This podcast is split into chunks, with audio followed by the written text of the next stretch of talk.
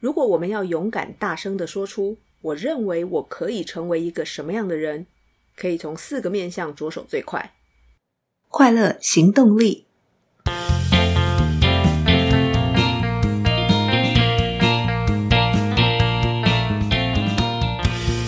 Hello，欢迎收听《快乐行动力》，这是一个学习快乐、行动快乐的 Podcast。我是向日葵。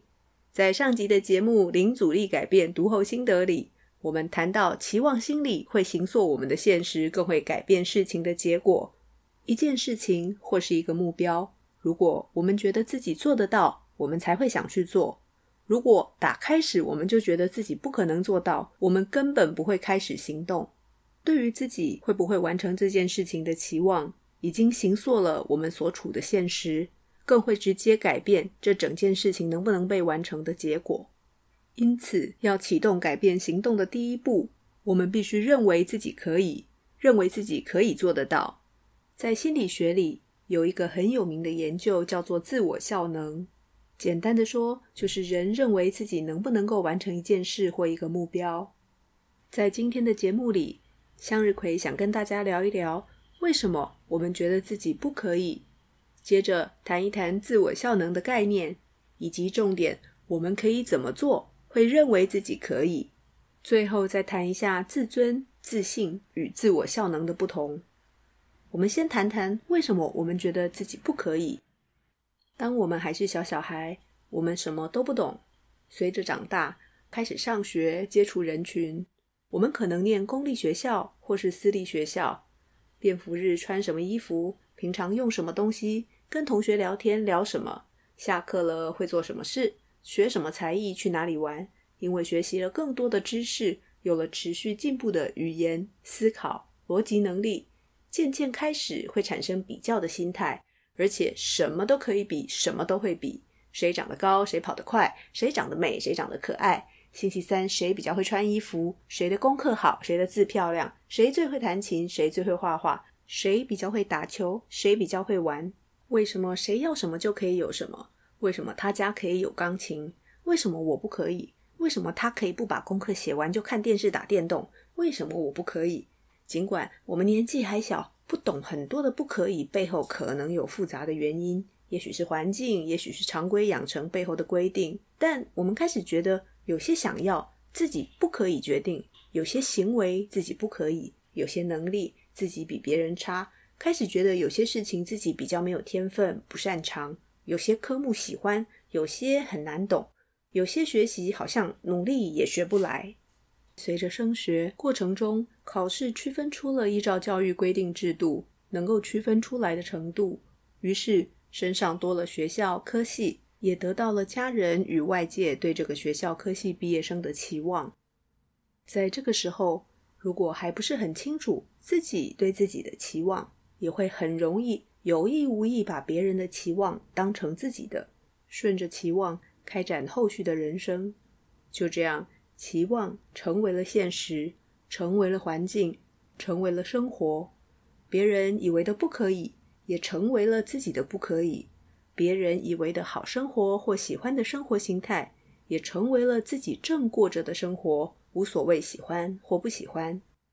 生活的挑战让我们被压力追着向前跑。我们必须努力工作赚钱，或学习投资理财，才有能力支付美好生活的开销。虽然广告总是说得很美好，我们知道没有轻松就能买进美好生活这回事。突如其来的好运中奖，往往藏着投资陷阱。真的进入职场工作以后，才知道关于工作的所有传说，一切都是真的。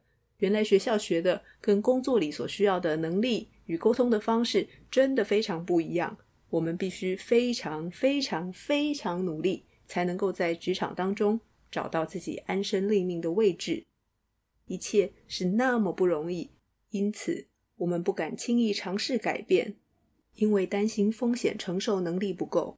无论是身体上、时间上、财务上。连排出时间投资自己去学习都要再三考虑，害怕自己学错项目，没有把时间花在刀口上，害怕自己学不好，不止浪费钱，更浪费了时间。时间又是最珍贵的资源，那投资在自己的健康上总不会错吧？于是我们在健身相关器材、课程与保健食品上很敢花，顾肠胃的、顾肝的、顾眼睛的、保骨本的、能顾的都吃了。但只要忙起来很累，就很容易先放掉运动，宁可把时间拿来追剧、打手游、不睡觉，都愿意。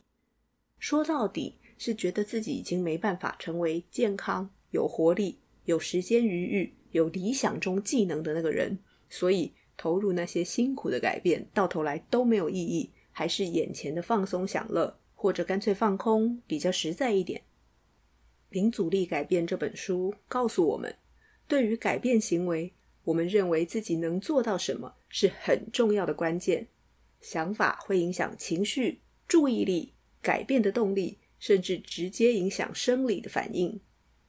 在书里，作者举了防务员的研究，很具体的说明，防务员改变了对工作的想法，认为工作就是在运动，有益健康，因此改变了情绪、注意力，对工作更有热忱，也改变了他们的健康状态。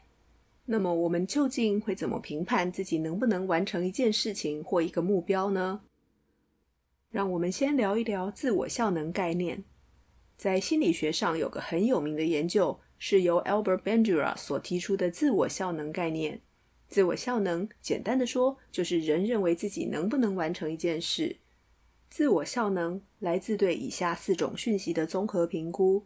这四种讯息分别是：performance accomplishment 成就表现；vicarious experience 替代经验；verbal persuasion。言语劝说，以及 physiological arousal 或是 emotional arousal 生理或情绪激发。我们先看第一个评估的讯息元素 performance accomplishments 成就表现，是指已经实现的成就，也就是依照自己过去的经验，有没有曾经达到过这样的目标，或完成过类似的事情，这是影响我们评估自我效能最重要的因素。过去曾经成功，会得到强烈的自我效能。